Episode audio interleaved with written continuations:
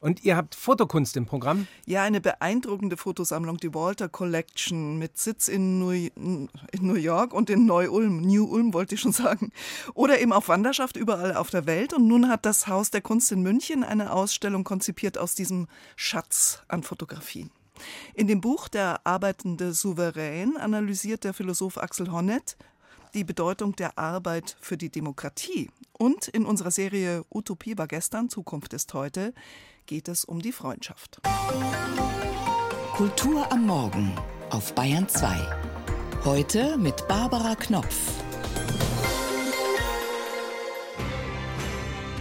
Und wir stellen das neue Album der kanadischen Sängerin Leslie Feist vor, Multitudes. Sie fragt in ihren Songs, wie wir das hier und jetzt ausschöpfen können. Denn das Leben hat sie in den letzten Jahren mit dem Tod des Vaters und der Adoption eines Kindes überrascht. Und all das kann man hören auf ihrem heute erscheinenden Album. It happens at the break of day. Before your wits are gathered, even before you are awake. Your thoughts will find a clock to wind. And put dissent into your ear. Even before your eyes are open, the plot has thickened around your fear. We borrow trouble, seems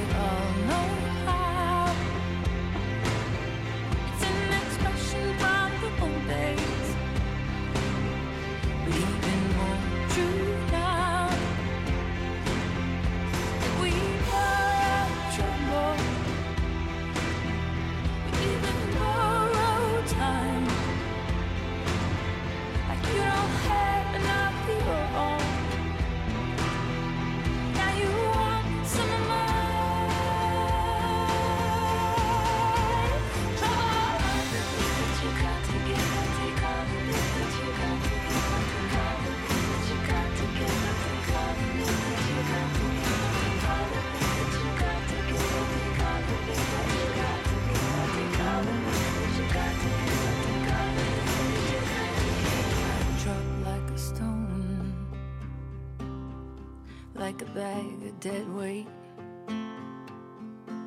So good at picturing the life that I was gonna be left out of rather than the one I'd made. Well, these ugly words, they gather heavy on my mind. Knitting thoughts like they're my destiny,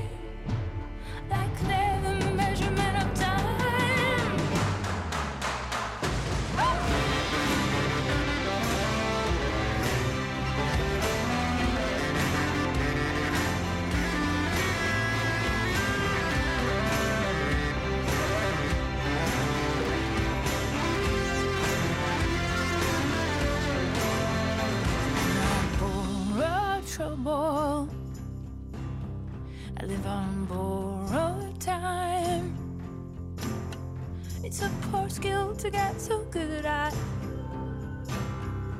making wrong what is alright. We all borrow trouble.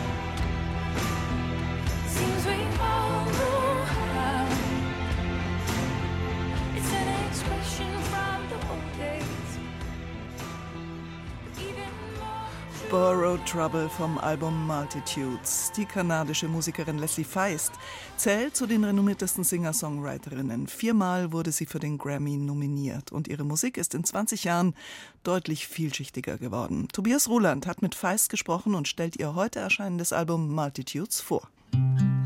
Erinnern Sie sich noch, wie Sie in den Corona-Lockdowns mit Freunden kommuniziert haben? WhatsApp, Zoom, Videokonferenzen, Wahnsinn alles mit der Zeit ziemlich anstrengend. Menschen litten zunehmend an Monitor-Kachelallergie. Leslie Feist ging's irgendwann ähnlich und sie hat sich buchstäblich anachronistischer Methoden besonnen, um mit ihrem Produzenten und früheren WG-Partner Mocky daheim in Los Angeles zu kommunizieren. Wenn du einen Spiegel gegen das Sonnenlicht hältst, wird der Strahl reflektiert. Mocky und ich saßen auf verschiedenen Anhöhen über dem gleichen Tal fest. Wir fingen an, uns gegenseitig Sonnenstrahlsignale zu schicken. Da fiel mir auf, wie schön das ist, dass wir nach all den Jahren eher zufällig nur fünf Minuten auseinander wohnen. Im Lockdown dürften wir uns ja nicht persönlich treffen, also haben wir uns quer über das dicht bevölkerte Tal Lichtstrahlen geschickt. Und dann schlägt erstmal der Blitz ein. In Lightning, die dramatisch pompöse Eröffnungsnummer, in der sich Leslie Feist zu ihrem eigenen Chor vervielfacht. Passt dann auch recht gut zum Titel der neuen Feist-Platte. Multitudes, also die Mengen, das Vielfache. Und genauso ist auch das Albumcover bei dessen Betrachtung einem schnell schwindlig werden könnte. Es sieht aus wie früher diese 3D-Bilder.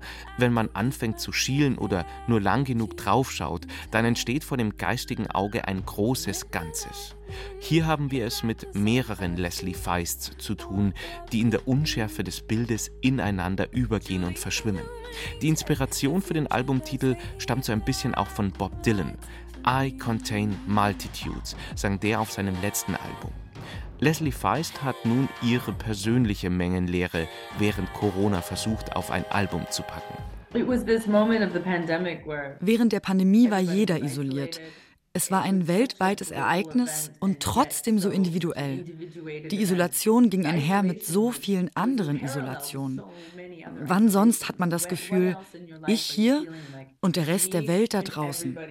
Wir leben alle ständig in Parallelwelten und sind ständig damit beschäftigt zu verstehen, dass wir nur Individuen in einer großen Menge sind.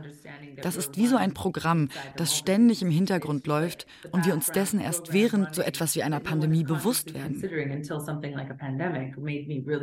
Everybody's got their shit. Who's got the guts to sit with it? Hiding out in the open sich im Freien verstecken. Dieser reduzierte Folksong steht auch musikalisch fürs neue Album. Feist und ihr näheres Umfeld mussten sich während Corona übrigens doppelt isolieren. Da war ihr kranker Vater Harold, dessen späterer Tod dann auch die neue Platte prägt. Und dann ist Feist auch noch Mutter geworden. Sie hat ein Mädchen adoptiert. Ich habe mich plötzlich selber wie ein kleines Wesen gefühlt. Ich stellte mir meine Mutter als junge Frau und Mutter vor. Mir wurden die verschiedenen Rollen bewusst, die wir im Laufe des Lebens spielen. Mir kam das auf einmal so vor wie so ein Bild mit verschiedenen Graustufen. Wer hat meine Großmutter im Arm gehalten, als sie ein Baby war? Ich habe diese Frau nie kennengelernt, aber ich habe mich ihr plötzlich sehr verbunden gefühlt. Ich spürte da mit einem Mal so eine Art Kontinuum, in dem ich mich ständig ganz unmerklich bewege. Wo kommen wir her? Wo gehen wir hin? Das wurde ganz plötzlich sichtbar für mich.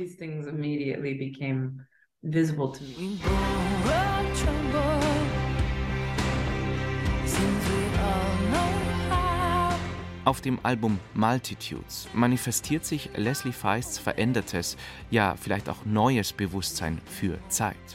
Welche Entscheidungen treffen wir, um wirklich im Moment, im Hier und Jetzt leben zu können? Die Kanadierin wird für ihre Verhältnisse textlich konkreter, weniger Metaphern, mehr Klarheit. Und eins weiß Feist inzwischen auch ganz sicher. Der einzige Weg, um in Würde altern zu können, ist, sich dieses Funkeln in den Augen zu bewahren, eine Wärme und ein Gefühl dafür, dass unsere Zeit endlich ist. Und das sei ihr Ziel, diese 90-jährige Frau zu werden, mit diesem Funkeln in den Augen.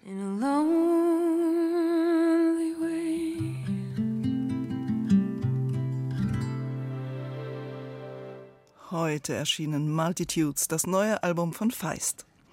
Multitudes, die Vielzahl von Themen und Motiven, die Mannigfaltigkeit, um mal ein schönes altes Wort zu benutzen, das ist eines der Sammlungsziele der Walter Collection, einer beeindruckenden fotografischen Sammlung mit Sitz in Neu-Ulm und New York. In seriellen Motiven lassen sich viele Themen vergleichend erfahren und erspüren. Ein anderer Schwerpunkt liegt auf den Porträts von Menschen. Und das ist umso spannender, wenn die Fotografien und auch Videos aus verschiedenen Soziotopen, Kontinenten und Jahrhunderten nebeneinander zu finden sind und gesellschaftlicher Wandel greifbar wird. Trace, Formations of Likeness, heißt eine Ausstellung, die heute Abend im Haus der Kunst in München mit Werken aus der Walter Collection eröffnet. Tilman Urbach hatte Gelegenheit, mit dem Sammler Arthur Walter über die Fotografien zu sprechen. Er war Investmentbanker in New York, gab seinen Job für seine frühe Leidenschaft, die Fotografie, auf und stellte innerhalb zweier Jahrzehnte eine der bedeutendsten Foto- und Videosammlungen der Welt zusammen. Jetzt steht Arthur Walter in der Ausstellung im Haus der Kunst, in den großen Räumen vor ganzen Fotowänden, einzelnen Zyklen von August Sander bis Richard Avedon, von Accra Shep oder Ai Weiwei. Ja, da war eine wahnsinnige Liebe zur Fotografie, die sich entwickelt hat in einer sehr kurzen Zeit. Erklärt Arthur Walter. Also ich fing an, selber zu fotografieren. Ich nahm mir ein, ein Studio in New York. Ich hatte eine Dunkelkammer. Ich hatte Themen, die ich betrieb. Zu der Zeitpunkt traf ich dann auch die Bechers. Ich reiste mit der Hilla in den Staaten. Sie druckte in meiner Dunkelkammer und ja, von da an explodierte es eigentlich. Ich reiste mit den Kuratoren. Ich meine, da war eine, eine Passion da, die mich einfach voll eingenommen hat.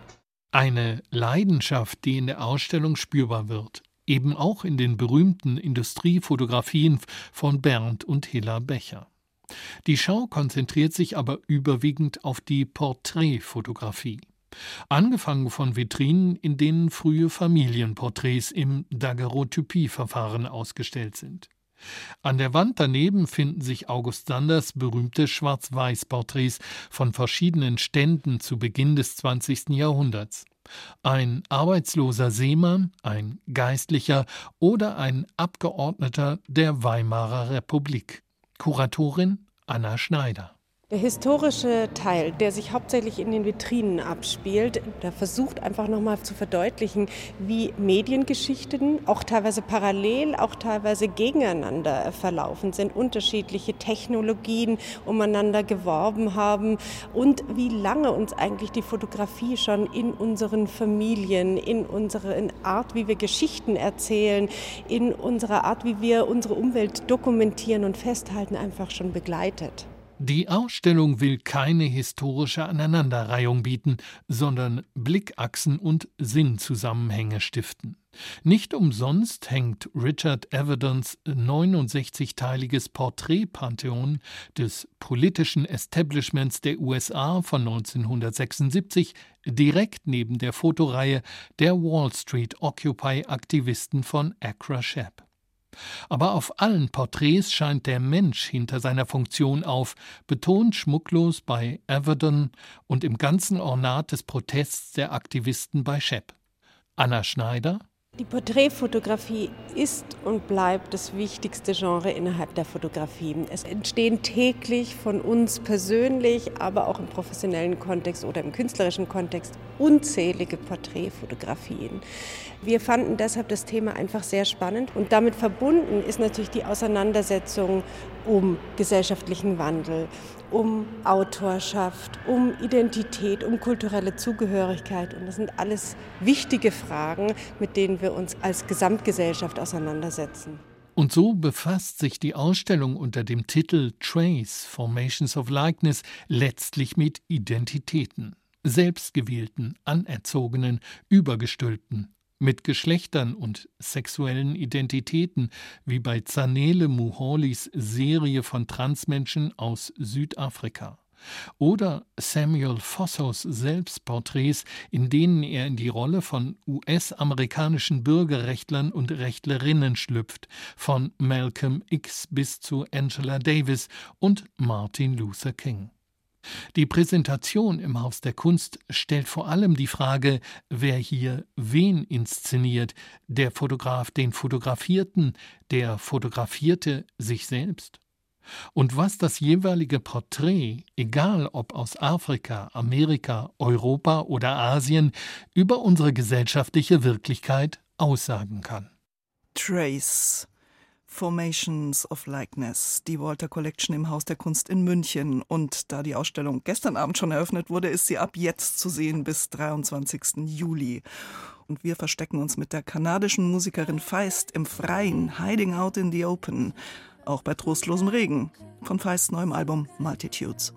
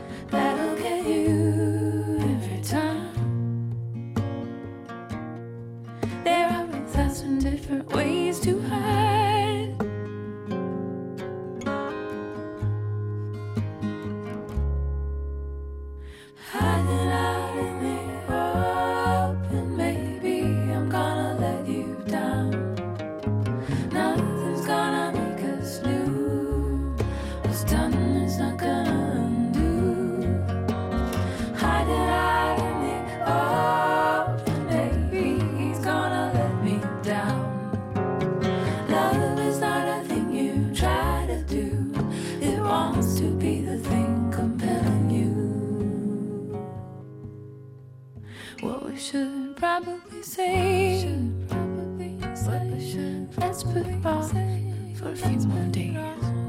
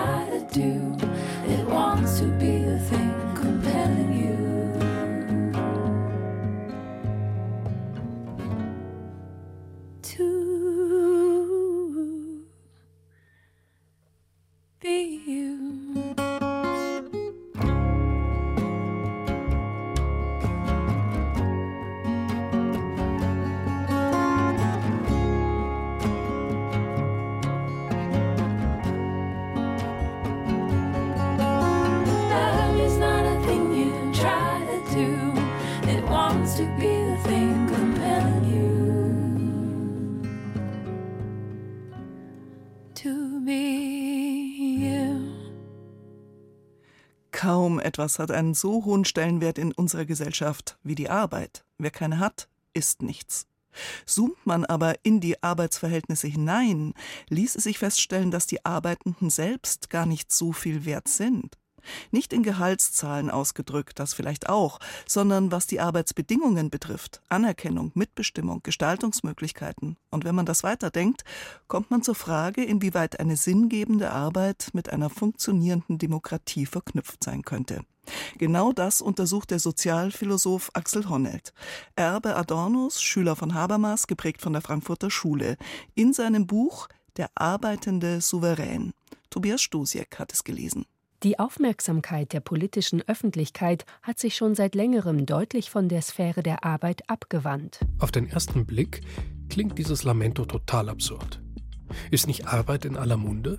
Grundeinkommen, Care-Arbeit, Arbeitszeitverkürzung, Quiet Quitting. Die Stichworte sind bekannt. Die Frage, wie wir in Zukunft arbeiten wollen, wird seit längerem schon rauf und runter diskutiert. Aber eben nicht so, wie Axel Honneth sich das wünscht. Nur die Arbeit. Letztlich geht es ihm nämlich gar nicht um die Frage, wie wir arbeiten wollen, also um Sinn oder Selbstverwirklichung, sondern darum, wie wir arbeiten sollen. Und zwar unter der Bedingung, dass die Arbeit dazu beiträgt, uns zu mündigen, zu politisch aktiven Staatsbürgern zu machen. Honneth vertritt also die These einer wechselseitigen Abhängigkeit von demokratischer Partizipation und hinreichend guten Arbeitsbedingungen. Das wiederum ist auf den ersten Blick total plausibel. Schließlich verbringen wir die meiste Zeit unseres Lebens mit Arbeit. Dass dieser Erfahrungsraum also Einfluss auf unser Selbstverständnis hat, auch auf unser Selbstverständnis als mündige Bürger, das versteht sich eigentlich von selbst. Tricky wird es allerdings bei der Frage, wie genau sieht dieser Einfluss aus? Für Honneth stehen vor allem zwei Aspekte im Vordergrund. Erstens, Arbeit ist integrativ. Sie bringt uns mit anderen Menschen zusammen, vermittelt uns ein Bewusstsein für die Bedeutung von Kooperation. Und zweitens, Arbeit ist ein Ort der Anerkennung, eine Quelle sozialer Geltung. Dass Familie und Freunde mich wertschätzen, schön und gut. Aber erst die Anerkennung durch Fremde stiftet das Selbstvertrauen, im öffentlichen Raum die Stimme zu erheben. Soweit zumindest die Theorie bzw. die Utopie unserer Arbeitswelt. Denn die soziale Realität sieht anders aus. Immer noch, so Honnet, sei die Arbeitswelt geprägt von Unterordnung, Unterbezahlung oder Überforderung. Also Ausbeutung statt Anerkennung, Konkurrenz statt Kooperation, Vereinzelung statt Vergemeinschaftung. Zumal seit dem Entstehen der New Economy in den 80ern. Es klingt an dieser Stelle ein bisschen holzschnittartig, Honneth schlüsselt das aber alles bewundernswert bedächtig und sorgfältig auf und zieht schließlich das Fazit, dass die Sphäre der Arbeit eine krasse Gegenwelt zum Erfahrungsraum der demokratischen Öffentlichkeit bildet. Salopp gesagt, beim Arbeiten verlernen wir Demokratie machen. Eigentlich also keine schlechte Idee, sein Heil jenseits von ihr zu suchen, also der Arbeit, nicht der Demokratie. Stichwort bedingungsloses Grundeinkommen. Genau das lehnt Axel Hornet aber interessanterweise ab. Sein Argument? Wenn die gesellschaftliche Arbeitsteilung stillgelegt wird, erlischt auch der letzte Funken des Bestrebens, sich um die Nöte und Sorgen aller anderen zu kümmern, weil keinerlei notwendige Verbindungen mehr zu ihnen besteht. Da ist es also wieder da, dieses enorme Zutrauen in die soziale Energie von Arbeit. Fast romantisch klingt Honnet an solchen Stellen. Das zu belächeln wäre allerdings ziemlich wohlfeil, denn erstens bringt er, zumindest mit Blick auf die aktuelle Debatte, eine wirklich neue, eine andere Perspektive auf Arbeit ins Spiel. Zweitens bereitet er dieser Perspektive von Hegel ausgehend ein solides philosophisches Fundament, ja, diese eleganten ideengeschichtlichen Überflüge sind fast das Beste an diesem Buch. Und schließlich ist Honnet ungeheuer produktiv darin, seine Idee einer demokratieförderlichen Arbeitswelt auszubuchstabieren. Immerhin ein Drittel des Buches besteht in der Skizze einer neuen Politik der Arbeit. Sozialphilosophische Regierungsberatung sozusagen, ganz in der Tradition der Frankfurter Schule. Honnet denkt hier zum Beispiel an genossenschaftliche Modelle, aber auch an staatliche Dienstverpflichtungen nach dem Modell von Wehr- und Zivildienst. Ein wenig befremdet vielleicht der paternalistische Sound, der an manchen Formulierungen mitschwingt, auch wenn die Pointe schön ist. Gerade der starke Staat, der seine Bürgerinnen und Bürger zum Wehr- oder Sozialdienst heranzieht, gerade dieser Staat produziert den arbeitenden Souverän. Abhängigkeit als Bedingung von Freiheit. Hegel hätte das gefallen. Der arbeitende Souverän, eine normative Theorie der Arbeit von Axel Hornett, ist im Surkamp Verlag erschienen und kostet 30 Euro. Die Pandemie hat einiges ins Bewusstsein gespült, unter anderem, was für ein Wert es doch darstellt, mit anderen Menschen zusammen zu sein, ein gesellschaftliches Wesen zu sein, kein Einzeltier. Mit wem man sich da umgibt, wer Kraft gibt, das kann jeder wählen. Aber es gibt auch kollektive Strömungen und Unterwanderungen, die sich manchmal ändern. Familienzusammenhalt, der Kern eines traditionellen Verständnisses, hat vielleicht schon von alternativen Modellen Konkurrenz bekommen. In unserer Serie Utopie war gestern, Zukunft ist heute, denkt Martin Zein nach über Freundschaft und in welchen Formen sie sich äußern kann.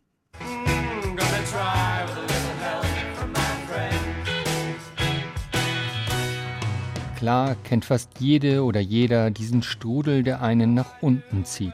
Und dann braucht es ein offenes Ohr einer Freundin, eines Freundes, und wir erkennen, so deprimierend ist es gar nicht.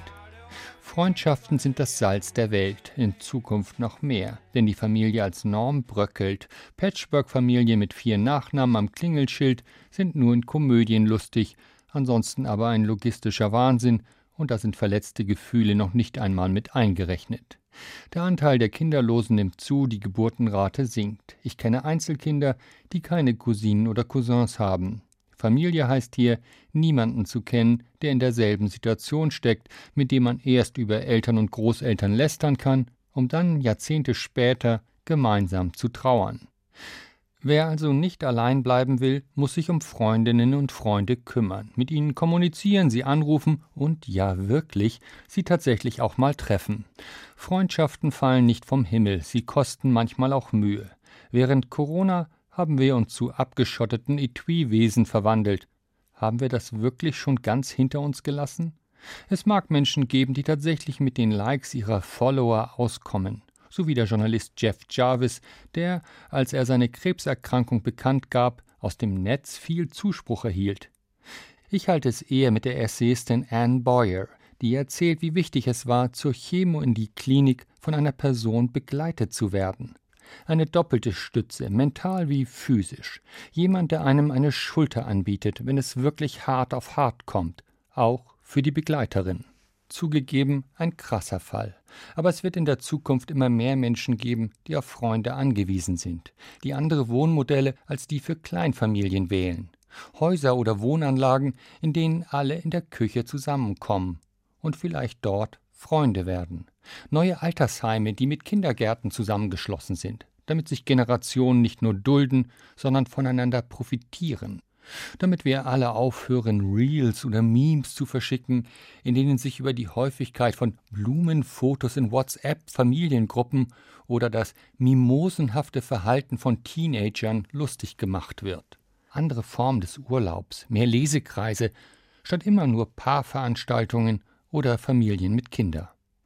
Klingt noch fremd, denn unsere Gesellschaft ist durchzogen vom Bild der Familie des Paares.